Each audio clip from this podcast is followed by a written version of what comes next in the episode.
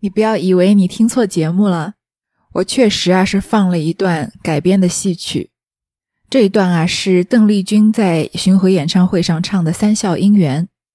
虽然我常常在节目里暴露年龄啊，但是邓丽君的年代我还真的没赶上。不过她唱的这首《新三笑姻缘》呢，跟我们这一次要说的故事有很大的关系。各位应该已经猜到了，就是唐伯虎点秋香的故事。为什么选这个故事呢？我们前面说的三个故事啊，要么就是女主角婚内出轨，要么就是用计谋杀三个勇士，要不然就是看着主角失去他最好的朋友，一一生再不弹琴，都是有些悲剧收尾的故事。当然，蒋欣歌重会珍珠山算是一个喜剧收尾，但是依然是有遗憾的。所以我想啊，第四个故事我们就来说一个很轻松的，没有人员伤亡的。看小年轻啊，开开心心谈恋爱的故事。开头的这首歌呢，叫《新三笑姻缘》。我们听唐伯虎的故事啊，也都是听唐伯虎三笑点秋香，包括周星驰的电影也是。顺带一提啊，周星驰的那部《唐伯虎点秋香》的电影，可以说是我童年时期吧最喜欢的一部喜剧电影。中学时期最喜欢的喜剧电影叫做《东成西就》。我好像一直都很喜欢这种无厘头的喜剧风格。平常生活中的幽默感啊，也强烈的被这种喜剧风格影响。那我们今天说的这个故事呢，是《警世通言》，也就是跟前面俞伯牙摔琴谢知音同样一本书里面的第二十六卷《唐谢元一笑姻缘》。有些人可能奇怪啊，唐伯虎不是三笑吗？怎么变成一笑姻缘了呢？其实啊，我们都知道三言二拍是根据历史上的故事啊，茶馆里面的说书人的故事呀。还有一些野史整理而成的小说集，它里面的故事呢都不是原创的。这唐谢元一笑姻缘啊，是冯梦龙把另外一个故事，也是也就是明代初期的这个小说，是王同轨的叫《耳谈》，他叙述的故事情节。但他说的是一个苏州才子叫陈元超的，然后也是和秋香的一段感情。可能是这冯梦龙嫌陈元超这个人不太红，就把这个故事啊安插在唐伯虎身上了。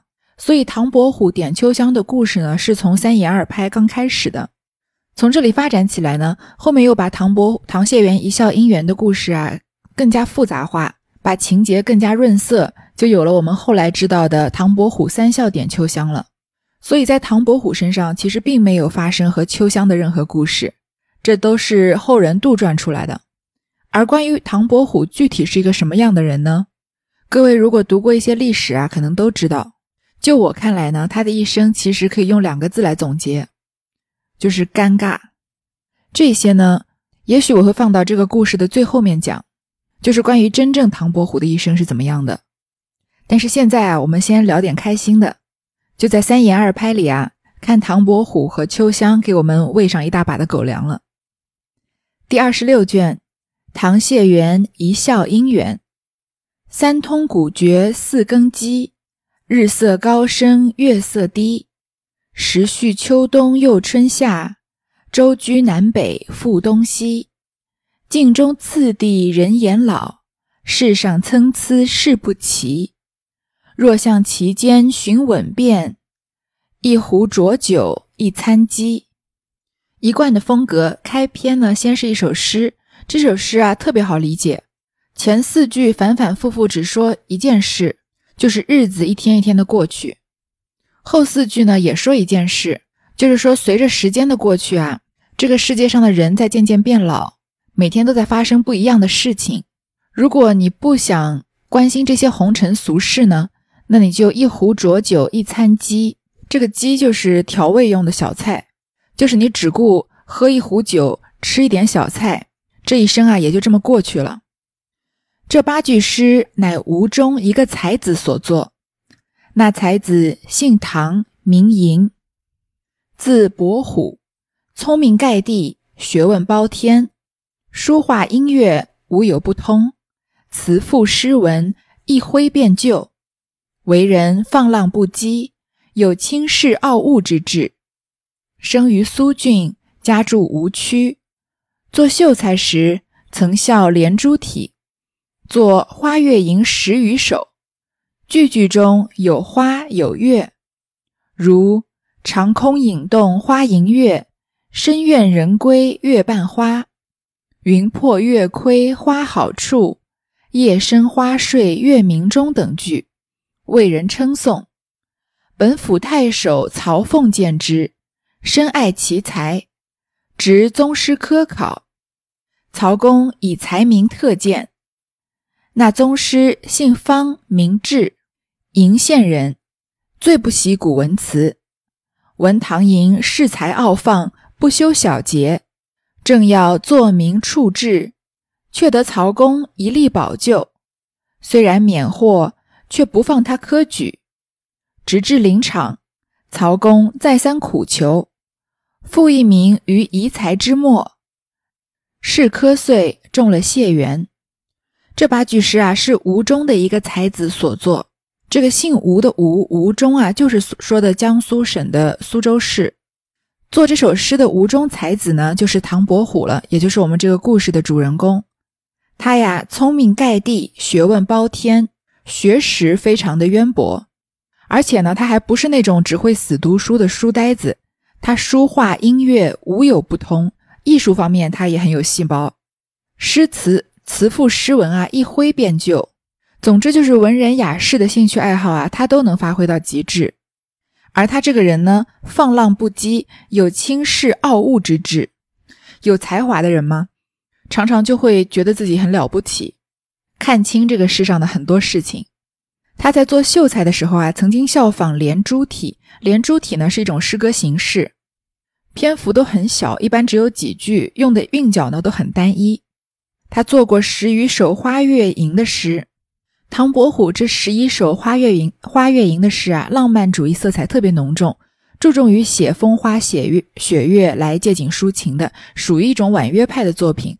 他的每一首诗呢，都非常自然地嵌着“花”和“月”两个字，所以回环诵读起来呢，特别流利，而且婉转悠扬，一时被人们赞为绝调。什么叫回环诵读呢？就是你从第一首读到第十一首，然后再回来再读第一首，就像一个圆一样，每次读起来都有新的感受。你看这里，冯梦龙随便提出的两句：“长空影动花迎月，深归人深院人归月半花”，是不是非常的有画面感？风一吹动啊，花就开始扑扑烁烁的跟着风来摆动，好像是在迎接月亮一样。在深院呢？夜晚人归来的时候啊，月光又伴着花朵的风姿。云破月亏花好处，夜深花睡月明中。夜晚啊，云渐渐散开的时候，月亮好像是通过一个空隙在偷偷的看花有多么的美。夜深了以后呢，花好像都睡了，只有一弯月亮啊在天空放光明。其实就是写景的，没有什么特别深刻的含义，但是它营造出的这个气氛特别的浪漫。接下来呢，就是说唐伯虎中解元的过程。唐伯虎是明朝人嘛，他是成化六年出生的，他可以算是成名很早，十五岁的时候啊，就以第一名考上了苏州府府学副生。他在二十七岁的时候啊，参加录科考试期间，和他的一个好友叫张陵的嫖妓喝酒啊，放浪形骸。当时的提学御史叫方志，他特别厌恶这种行径。而且他也很不欣赏这种喜欢作诗的这种风流雅士吧，因为考科举是要考做文章嘛，所以唐寅在录科考试中啊就名落孙山。后来苏州知府叫曹凤的，他爱惜人才，就一力为唐伯虎求情，直到快要乡试开始的时候啊，方志才勉强同意以补遗的方式让唐伯虎参加唐伯虎参加乡试。那唐伯虎呢就考过了乡试，成了进士。那为什么我们叫他唐介元，不叫他唐进士呢？因为他是当年的乡试第一名，乡试的第一名啊，被称为介元。比如说，同一个城市的两个人都上了清华大学，但是其中一个是高考状元，那他就有一个不同的称谓了。伯虎会试至今，闻名易著，公卿皆折节下交，以十面为荣。有成詹氏典士，颇开私进卖题，恐人议论，欲访一才名著宿著者为榜首，压服众心。得唐寅盛喜，许以会员。伯虎性素坦率，酒中便向人夸说：“今年我定做会员了。”众人以闻陈瞻氏有私，又记伯虎之才。轰传主司不公，言官封文动本，圣旨不许陈詹氏阅卷，与唐寅俱下诏谕问阁。古代的读书人啊，都有一个终极梦想，叫做连中三元，就是在乡试、会试、殿试三次考试中都得到第一名，接连考到解元、会元和状元。那唐伯虎已经考到解元了，下一步就是要去参加殿呃会试了。所以第二年啊，唐伯虎就踏上了去考会试的路程。这时候的唐伯虎因为已经是解元了嘛，所以很多人啊都慕名来与他结交。在京城啊，人人都以与唐伯虎有过一面之缘为荣。其中有一个人啊叫程詹氏，这程詹氏是什么人呢？是典试，就是主持考试的考官。用我们现在话来说，也就是个监考老师。但是这个监考老师啊，可不是什么好人。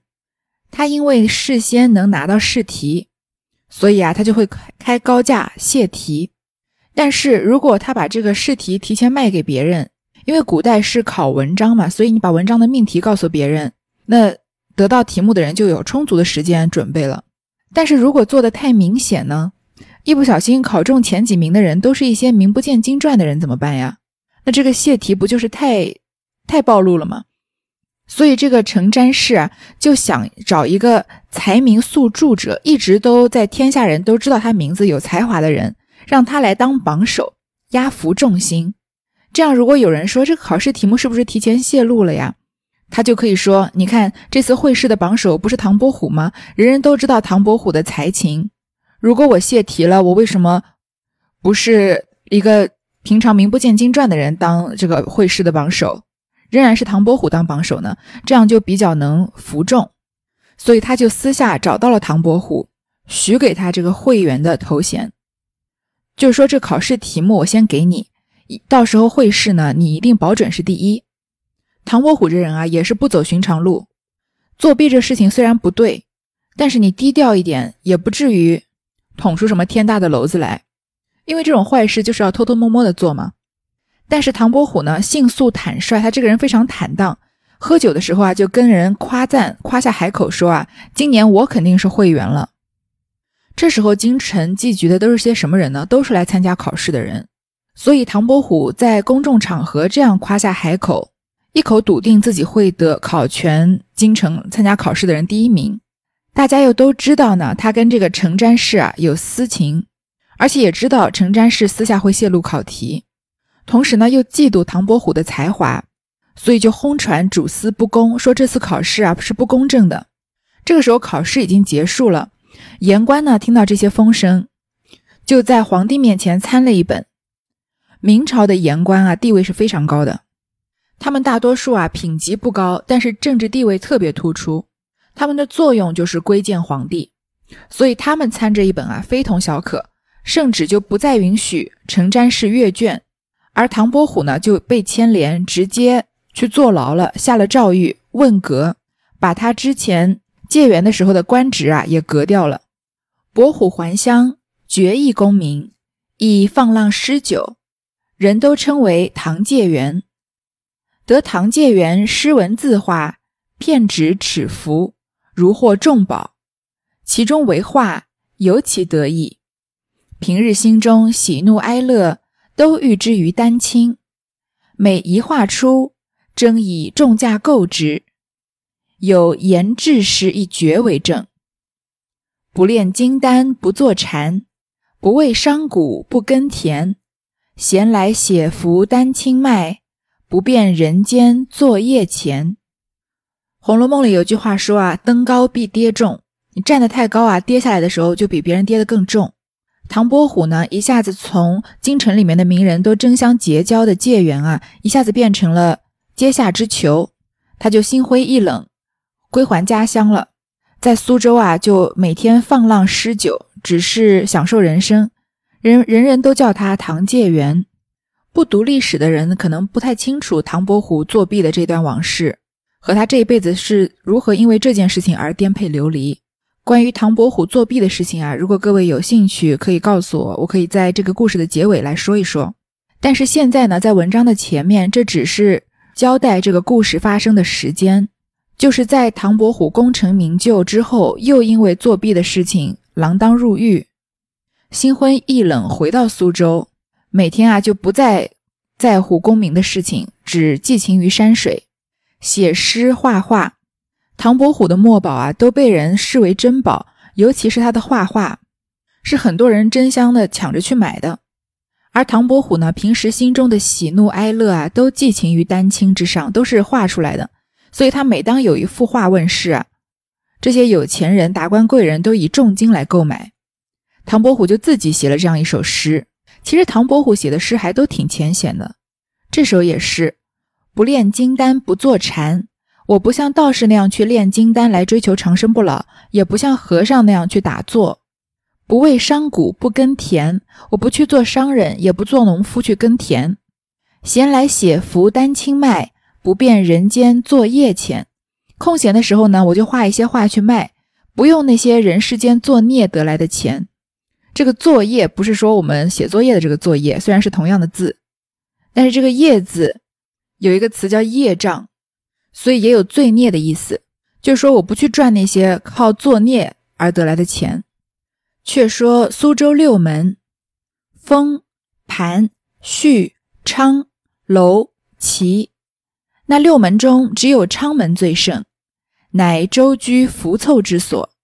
真个是翠袖三千楼上下，黄金百万水东西。五更示范何曾觉？四远方言总不齐。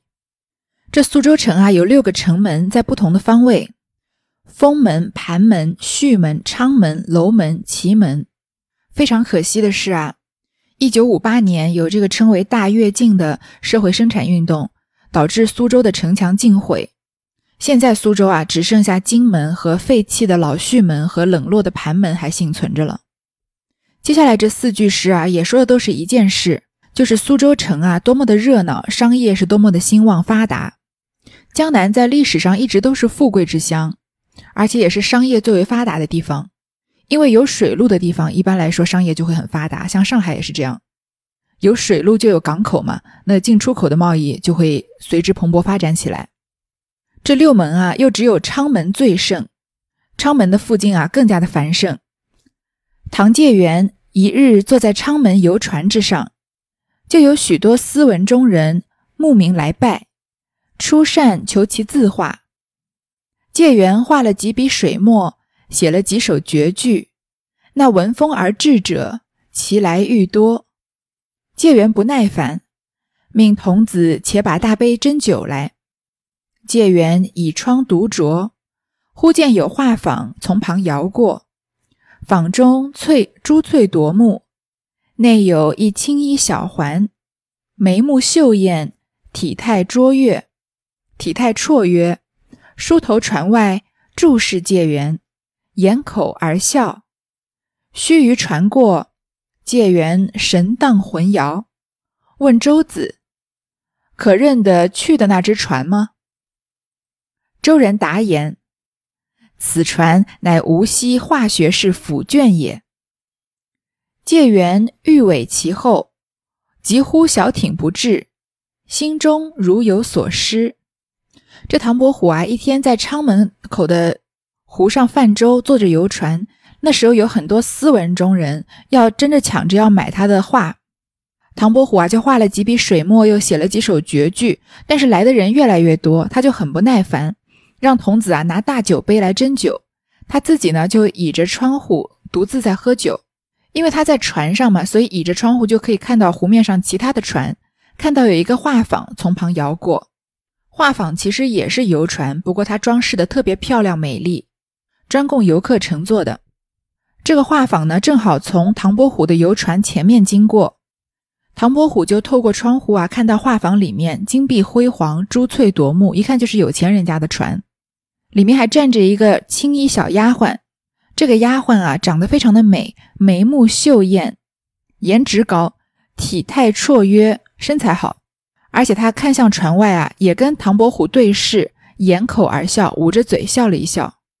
在明清时代啊，程朱理学已经到了一个巅峰，所以对女性的压迫啊，达到了一种前所未有的高度。那女性看到男性呢，一般是要回避的，除非在不得已的情况下，比如说医生要来给女子诊脉，即使是那样的情况啊，也要放下床头的这个帘子，不露脸，只把手伸出去给医生搭脉。那大户人家的小姐呢，更是几乎嫁人之前都不能出门的，除非是出门拜佛。但是这个小丫鬟啊，看上去落落大方，和唐介元对对视的时候，并没有把头赶快撇过去，扭扭捏捏的，而是掩口而笑。一下子啊，唐伯虎就神荡魂摇，三魂六魄都给勾了去了，对他一见钟情了，就问这个划船的人船夫说：“你认不认得那船是谁家的？”船夫就说：“啊，这是无锡化学式的府卷。苏州和无锡嘛，隔得特别近，现在高铁也就二十分钟就到了。”唐介元呢，想要找一艘船，就跟着这个华府的船。但是他坐在游船上，游船上还有别的人嘛，所以他要招一个小艇，但是一直没有小艇来。他心中啊如有所失，觉得赶不上这个漂亮丫鬟的船了。正要教童子去觅船，只见城中一只船儿摇将出来，他也不管那船有在没在，把手相招，乱呼乱喊。那船渐渐至近。舱中一人走出船头，叫声：“伯虎，你要到何处去？这般要紧。”介元打一看时，不是别人，却是好友王雅仪，便道：“即要打败一个远来朋友，故此要紧。兄的船往哪里去？”雅仪道：“弟同两个社亲到茅山去进香。”数日方回。介元道：“我也要到茅山进香，正没有人同去，如今只得要趁便了。”雅仪道：“兄若要去，快些回家收拾，弟泊船在此相候。”介元道：“就去罢了，又回家做什么？”雅仪道：“香烛之类也要备的。”介元道：“到那里去买吧。”遂打发童子回去，也不别这些求诗画的朋友，竟跳过船来，与舱中朋友叙了礼，连呼：“快些开船！”这唐伯虎啊，正要叫童子去找船，去追华府的船呢。突然城中有一只船啊摇出来，他也不管那个船上有没有人，就去伸手招这个船，还大喊大叫的。那船渐渐行进啊，原来船里面载的人正是他的一个朋友，名字叫做王雅仪。他就问唐伯虎怎么这么着急啊？唐伯虎就说啊，我是急着要去拜访一个远来的朋友，所以才这么着急。兄台，你的船是往哪儿去啊？王雅怡就说啊，我要同两个社亲亲人啊到茅山去进香，数日方回。这茅山啊有两座，都在江苏省境内，一座在江苏省常州的金坛区。一个在镇江的句容市，茅山是道教名山，也是道教上清派的发源地。所以这王雅怡呢是要跟亲人去茅山进香，过几天才回来。这唐伯虎立刻就说啊，这么巧，我也要去茅山进香，没有人同去呢。这次啊，你就顺顺路捎我吧。其实他哪是要去茅山进香呢？因为不管是在去镇江还是去去常州，从苏州出发呀，都要经过无锡。这唐伯虎要去无锡找华府，才能见到这个他魂牵梦萦的小丫鬟吗？所以就随便找了个借口说他也要去茅山。这王雅仪就说啊，你要去的话就赶快回家收拾收拾行李，我把船停在这等你。唐伯虎就特别猴急，他说去就去呗，又回什么家呢？那王雅仪就奇怪说，你不是要去进香吗？那你香烛之类的你总总要准备吧？唐介元就说啊，到那儿再去买吧。他立刻就要出发，再不跟着那船就来不及了，所以就打发他的童子回去了，也不跟那些求他诗画的朋友道别，直接就跳到王雅仪的船上来，和舱中的朋友叙了礼，就开始催着船家开船。你看唐伯虎啊，他那个时候已经名闻天下，而且已经二十好几，快三十岁了。但是他追女孩子的这个行动力还是非常的惊人。当然，这个故事是杜撰的。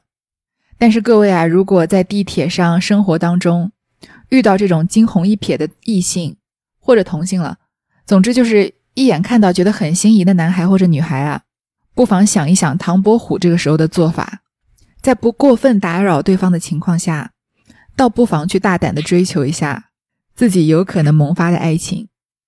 其实只要不要过分的到骚扰的阶段，你鼓起勇气去跟对方搭讪啊，不论对方对你有什么有没有兴趣，心里一定都是开心的，因为设身处地的想嘛，我们每个人被别人欣赏，即使不能真的发展出什么感情来，至少那一天也是开心的，对吗？不用害怕被拒绝。你看唐伯虎这时候追过去的时候，根本就没想到会被会不会被拒绝，跳上船啊，先追再说。周子知是唐介元，不敢怠慢，急忙撑篙摇橹，行不多时，望见这只画舫就在前面。介元吩咐船上随着大船而行，众人不知其故，只得依他。次日到了无锡，见画舫摇进城里，介元道：“到了这里，若不取惠山泉，也就俗了。”叫船家移舟去惠山取了水，原到此处停泊，明日早行。我们到城里略走一走，就来下船。周子答应而去。这划船的人看到唐伯虎登船啊，也不敢怠慢，就立马开始摇起船来。还没走多久啊，看到那画舫就在前面，唐伯虎就吩咐划船的人啊，跟着这个大船走。船上其他人都不知道什么缘故。但因为他是唐伯虎嘛，就只好依他的命令行事。第二天到了无锡啊，唐伯虎看到这个画舫摇进城里了，因为这个画舫就是无锡城的化学式化学式的船嘛。唐介元就跟他的朋友们建议道啊，说到了无锡啊，如果不取惠山泉也就俗了。惠山呢是无锡的西郊的一座山脉，它的泉水啊著名于天下，最负盛名的就是叫做天下第二泉。是乾隆皇帝御封的。中国民间有个著名的音乐家叫阿炳，他是个盲人，他做了这首二胡名曲啊，叫《二泉映月》，也是无锡的这个二泉。说到天下第二泉啊，人人都知道是无锡的惠山泉。那你可能想要问说，天下第一泉是谁呢？天下第一泉啊，倒是没有一个人人都认可的地方。有人认为是趵突泉，有人认为是北京的玉泉。庐山的古莲泉，所以天下第一泉是哪个泉呢？倒没有定论。但是天下第二泉啊，倒是毫无争议的是无锡的惠山泉了。唐伯虎就建议啊，大家在无锡稍作停靠，去观赏惠山泉，取了它的泉水，明天一早再走。然后又跟船家说呢，我们到城里略走一走，就来下船。周子就答应了。介元同雅仪三四人登岸。进了城，到那热闹的所在，撇了众人，独自一个去寻那画舫，却又不认得路径，东行西走，并不见些踪影。走了一回，穿出一条大街上来，忽听得呼喝之声。介元立住脚看时，只见十来个仆人前引一乘暖轿，自东而来，女从如云。自古道，有缘千里能相会。那女从之中，昌门所见青衣小环，正在其内。介元心中欢喜，远远相随，直到一座大门楼下，女使出迎，一拥而入。寻之旁人，说是化学师傅，适才教中乃夫人也。介元得了实信，问路出城。唐伯虎啊，就和王雅仪还有其他的友人登岸进了城。到了热闹的地方呢，唐伯虎就趁机啊撇开他的朋友，也是个重色轻友的人，独自一个人啊去找那个画舫，但是又找不到，就到处乱走，正所谓有缘千里能相会啊，他到处乱走乱碰，反而碰到了化学式的画家的轿子。这轿子旁边啊，跟着很多的女使，其中一个丫鬟呢，就是他在昌门看到的穿着青衣的小丫鬟。唐伯虎心里就特别高兴，远远的跟着，跟到一个大门楼下，他再问问街坊邻居啊，说那是化学式府，刚刚的轿子啊，就是华夫人的轿子。我还记得周星驰版本的《唐伯虎点秋香》里面，华夫人是一个非常经典的角色。这下呢，唐伯虎得了实信，因为之前在船上那个周子说是化学师，他还怕周子不知道嘛。这下确定这个女使走进华府了，所以呢，他就问路出城了。恰好船上取了水才到，稍请王雅仪等也来了，问介元哪里去了，叫我们寻得不耐烦。介元道：“不知怎的，一挤就挤散了，又不认得路径，问了半日方能到此，并不提起此事。至夜半，忽于梦中狂呼，如眼魅之状，众人皆惊。”唤醒问之，介元道：“是梦中见一金甲神人，持金杵击我，则我进香不前。我磕头乞哀，愿斋戒一月，只身至山谢罪。天明汝等开船自去，吾且暂回，不得相陪矣。”雅仪等信以为真。唐伯虎本来跟王雅仪他们一路就是要搭便船的嘛。现在知道这个穿青衣服的小丫鬟进了华府，那他就要想方设法走进华府，跟这个小丫鬟见到面。但是王雅仪他们还是要去茅山的嘛，要继续从无锡出发的，所以唐伯虎就得要找一个借口啊，跟他们分开。刚刚在路上已经把他们甩掉了，因为去跟踪这秋香去了嘛。到了船上，回到船上啊，船夫取了水才到。过了一会儿，王雅仪他们也来了，就说唐唐伯虎啊，你去哪里了？我们找你找了半天，他就。随便找了个借口说不知道怎么搞的，挤就挤散了。我又不认得路，所以到处问路才到，也没有提秋香的事情。然后呢，他就要找一个借口可以离开王雅仪他们，他就演了一场戏。夜半啊，他在梦里面就大喊大叫，好像梦魇了一样。大家都很奇怪，把他叫醒，问他出了什么事。唐伯虎就说啊，我梦里梦到一个金甲神人，一个仙人，他持着一个金杵来打我。而且还问责我说我进香不虔，说我拜佛对他们不虔诚，所以我当场就磕头跟他求情，说我愿意斋戒一个月，只身至山谢罪，亲自去你面前谢罪。所以说明天啊，你们就开船自己走吧，我呢就自己先回苏州了，不能陪你们了。王雅怡他们呢就信以为真，唐伯虎呢就留在了无锡，要展开他的追秋香大计了。他是如何潜入华府的呢？我们就留到下一回再说。最后还是提醒大家不要忘记，我正在进行手写明信片的活动。只要你在四月十号之前订阅这个栏目，然后在朋友圈或是微博分享这张专辑或者是里面的声音，发送截图给我，我就会手写一张明信片送给你，或者送给你想要寄给的人。所以如果你有兴趣的话，不妨举手之劳，帮我转发分享一下。好，我们这一段就先读到这儿。